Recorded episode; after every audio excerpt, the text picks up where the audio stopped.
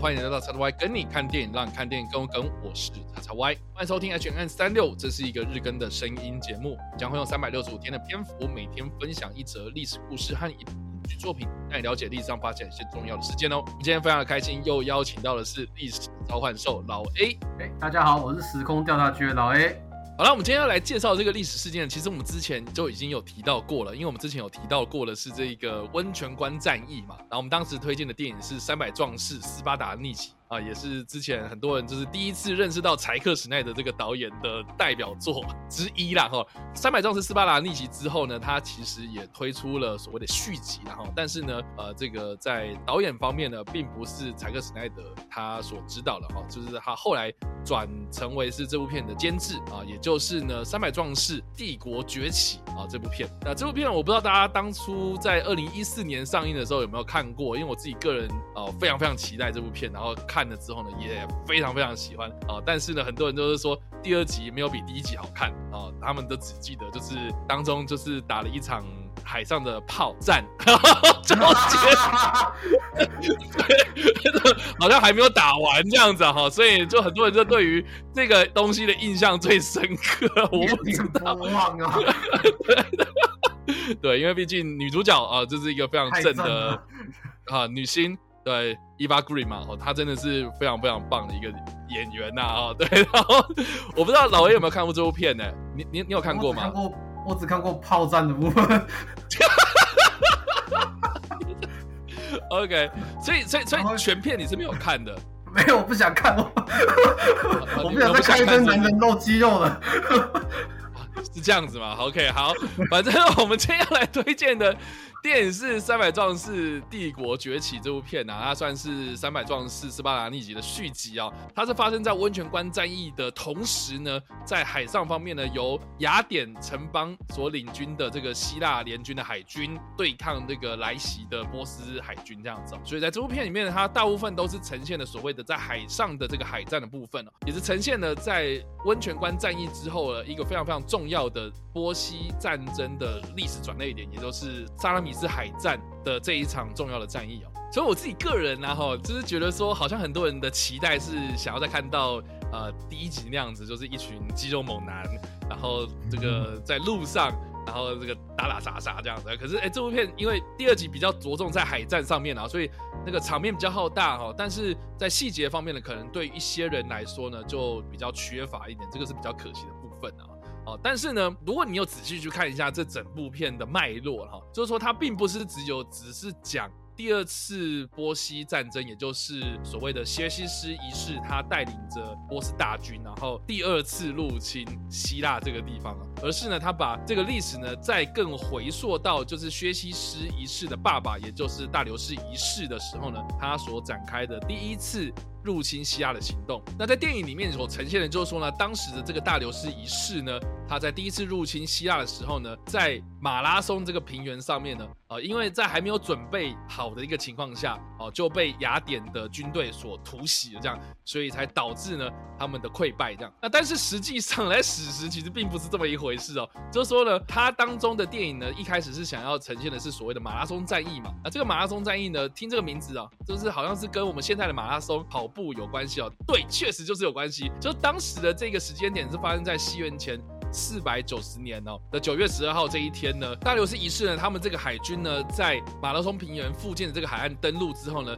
就随即对这个希腊联军呢展开了攻势。这样，那当时呢，不管是希腊方还是波斯方呢，他们在这个马拉松平原上面都已经摆好了阵势哦。然后当时的这个战争方法呢，我之前应该也有提到过，就是说有点像是政报警察，就是互相拿着盾牌，然后是。朝着彼此之间靠近推挤，这样发生推挤之后呢，才会有伤亡产生。这样，所以呢，当时的这个战争方法是这个样子，其实并不会像是电影里面描述的，就是说哇，一群人突袭的去冲到他们的这个阵地里面，想要烧杀掳掠这样，不是哦，是双方都已经摆好阵势，在这个马拉松平原上面，然后展开大战这样。那当时的这个雅典军呢，他们有用了一个非常特殊的一个战争方式啊，也就是说呢，当时的这个希腊联军的人数对比到波斯帝国呢，人数是比较少的。所以呢，他们特别的在这个战术上面呢，人力配置上面，就是在中央的地方呢，啊比较少人呐，哈，所以两侧的比较多人哦，所以当这个推挤发生的时候呢，波斯帝国呢，他们的中间区域的这个军队呢，就会推挤的比较快速，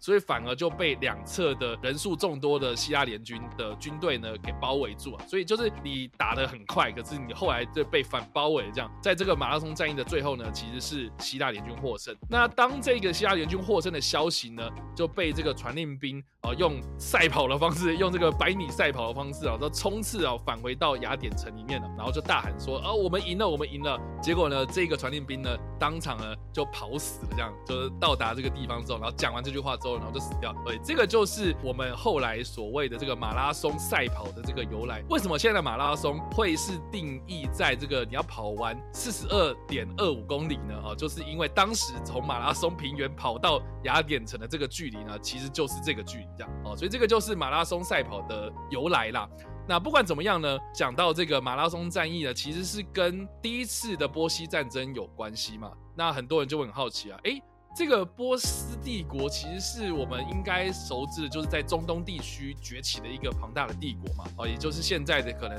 比伊拉克或是伊朗这块地区的这个非常非常古老的一个国家这样子。那当时的这个波斯帝国的范围非常非常大，它最东边呢，呃，听说是来到了这个巴基斯坦，现在的巴基斯坦这个地方。也就是现在的印度河这个地方，然后最北最北的哦，听说呢就是来到了哈萨克的边缘这样，然后最西边呢好像是来到了现在的埃及利比亚一带哦，所以这么庞大的一个帝国，为什么还要去 拿下所谓的这个在爱琴海的希腊哦？就已经这么庞大了，为什么还要去攻打希腊呢？哦，这个就可能要请这个老 A 帮我们稍微补充一下，就当时这个大流士到底脑袋里面在想什么？好，那波西战争的起源其实根源于就是在。小亚细亚那边，小亚细亚就是我们今天所谓的土耳其那边。哦，那为什么叫小亚细亚？是因为那个土耳其那个半岛呢，长得像一个小型的亚洲的形状，所以叫小亚细亚。OK，这个地理名词大家先知道，就是小亚细亚的海岸边，也就是爱琴靠爱琴海那边，其实是希腊人的城邦，也就是希腊人跑去那边去殖民哦，去建立的城邦这样子。那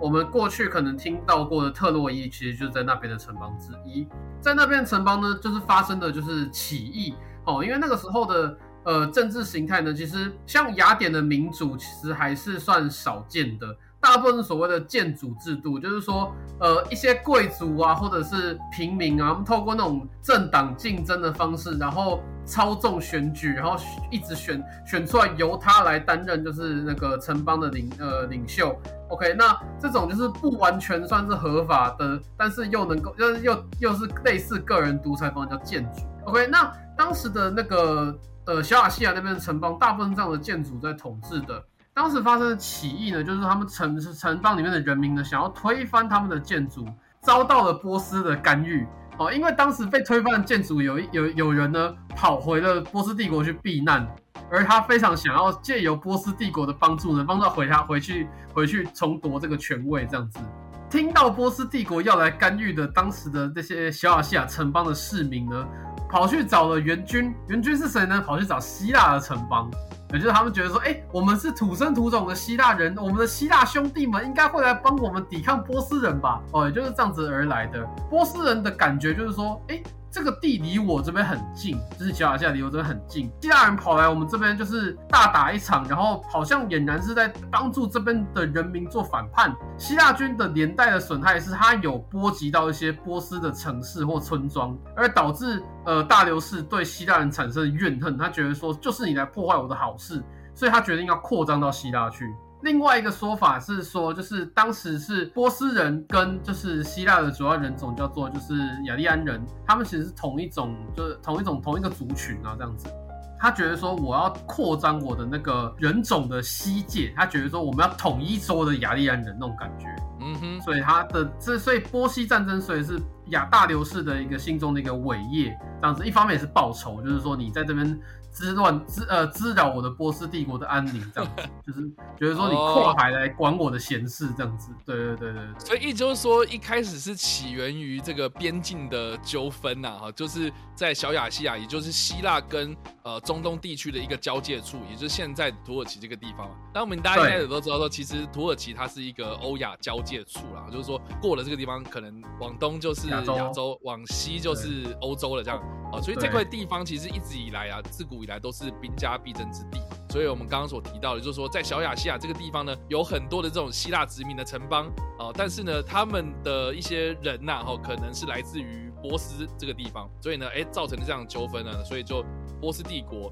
啊，就以这个平乱纠纷啊，或是报复这些反派行为呢。呃，来出兵啊，所以才会导致的，就是大流士一世的第一次入侵希腊的行动。这样，那当时的就是我刚刚所提到的，在马拉松平原这个地方呢，被这个希腊联军所抵抗哦，所以呢，第一次的入侵行动失败的这样，所以才有后续的，就是他的儿子，也就是薛西斯一世的他的第二次。呃入侵希腊行动，对，那我们之前应该有提过了，就是说大流士一世他其实在经历了马拉松战役的失败之后呢，他返回到这个波斯之后呢，就郁郁寡欢了啊，因为他就是有点信心太大了啊，野心太大了啊，原本信心满满的就想说啊，这个希腊这个小地方啊，啊，应该很快就会被我们平乱了，结果呢，竟然栽在。这个平原上面啊，真的是太羞耻了，这样，所以他就有告诫他的儿子，就是说，哦，就让这些希腊的平民们啊，这些希腊的子民们哦，就让他们去吧，因为他们是只有神才可以摧毁的地方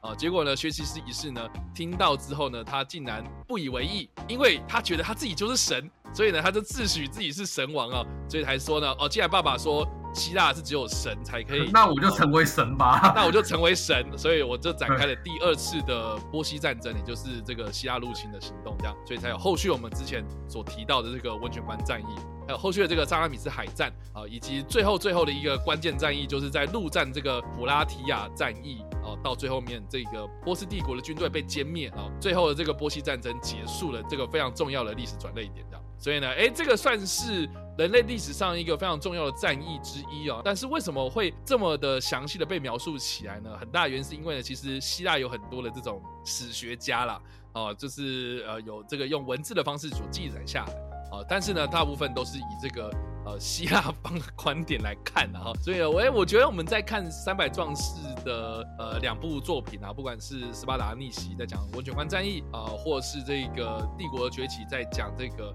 马拉松平原战役，或是后来的萨拉米斯战役啊等等这些东西哦，其实蛮多都是以西方人的观点或是希腊人的观点，然后来看这场战争，所以不免有把波斯帝国给妖魔化的嫌疑啦。哦，所以我们在看这部电影的时候，妖魔化呀。就 是把它当做是好像什么啊妖魔鬼怪、洪水猛兽这样子，所以这个其实对于一些中东国家来说，其实是呃非常非常的不喜欢。所以当时这两部电影在上映的时候，都有造成的一些呃争议在这样。但不管怎么样了，我自己是觉得啦。呃，因为它毕竟是漫画改编的电影嘛，啊，所以它是以漫画书的形式去呃改编而成的影像化，啊，所以呢，它在这个视觉上面，它必须要达到它的这个戏剧张力的效果，所以它不完完全全是史实，然后，所以啊，尽兴电影啊，不如这个我们就看娱乐就对了，所以你不要把它当做是一个什么史实的电影来看待这样，啊，但是史实啦，哈，我觉得也是蛮有趣的，因为它有很多这种传说故事，然后被这种希腊的哲学家们哦所记录下来的时候呢，都有或多或少这种史诗。的色彩在啊，所以哎，这个其实我们这样描述下来，我们可以都知道说，其实波西战争啊，哈，它其实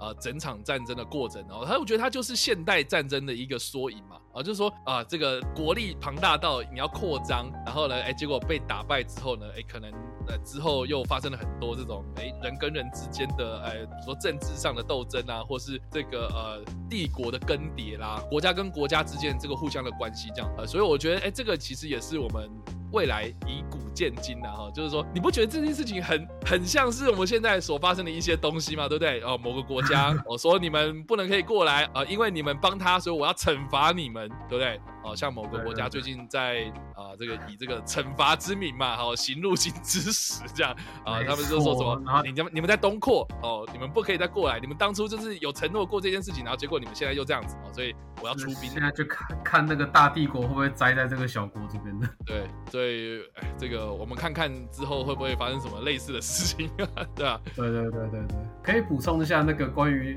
这部电影系列对于波斯的妖魔化这件事情，其实那个真的蛮有趣的。就比如说，呃，电影里面有出现过一批叫做就是 Immortal，就是那个他们叫做长生军啊。其实那个长生军真的是被妖魔化最严重。他们不是在片中的话，大家看到就是一群带着银色面具，然后穿着黑全身黑色的一个一个波斯的一个军队这样子，然后什么号称他们打不死啊什么之类，然后面具不小心被摘摘下看，呃啊那个面目狰狞这样子，那那那一批军队，这批军队叫长生军，波斯帝国确实存在这一批军队，但是他们不是一群。哦，是真真的有这一批军队，然后叫长生军。对，但他们不是穿那样子，也不是什么号称打不死。对。OK，那实际上是怎么样子的东西呢？长生军其实历史上甚至还有壁画，所以可以看到他其实穿的很正常。他们就是 OK，呃，他们会叫长生军，原因是来自于波斯帝国强大的后勤跟后备兵员。就是他的，比如说，比如说我编制长生军有一千人，只要死掉一个人，就会再有一个人补上来；死掉五百人，会再有五百人补上来，所以看起来源源不绝。这边这个叫长生军，是这个意思哦。而且，呃，是是这个描述说他们的这个后勤补给的能力很强，所以好像是源源不绝的可以提供资源这样的感觉。对对，就是感觉啊，这个军这个这批军队怎么杀不完那种感觉，对对对，所以就叫长生，是这个意思。原来如此，所以好啦，他他他电影把它化约成说这些人都是啊特异功能啊，杀不死，很可怕这样子，没有了，那不是这个意思。啊，这个大家可以就是思考一下了哈。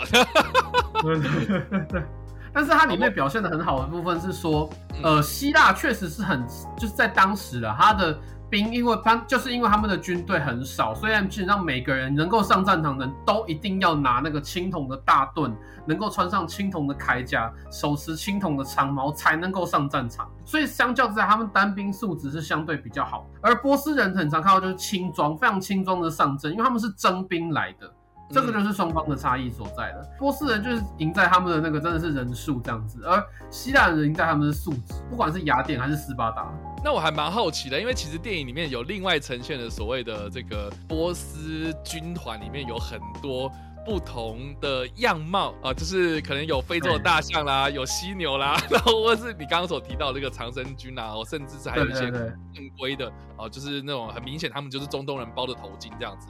是是真的有这样子吗？确实啊，因为呃，我我先不谈大象跟犀牛，但是人种的部分确实会会很多元，因为它可能会来自埃及，可能会来自伊拉克，可能会来自伊朗哦，所以它的面貌一定看起来会比较的多元化。而大象这部分的话，就比较值得商榷了。对，因为目前的资料都没有显示过波斯有使用大象，真的是世纪帝国二影响的很深啊。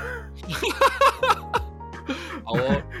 对，因为呃，我我要先好，我先讲大象这件事情哦。大象的话，最有可能有两个来源，一个从非洲来，一个从印度来。而从印度来的可能性比较大，因为印度象是普遍出了名的好驯服，所以呃，有可能的话，就是他从印度请的佣兵来，那个就是这个就有可能。因为呃，刚刚叉叉 Y 你也提到，就是说波斯帝国的疆域有到印度河流域那边，所以有可能他从印度那边请的佣兵。而有象兵，但是犀牛是完全不可能花个大叉叉。对啊，犀牛怎么可能拿来上战场啊？这个你光驯服它，应该就花了很多时间。对嘛？你又你又不是瓦干达，对不对？对了，没错。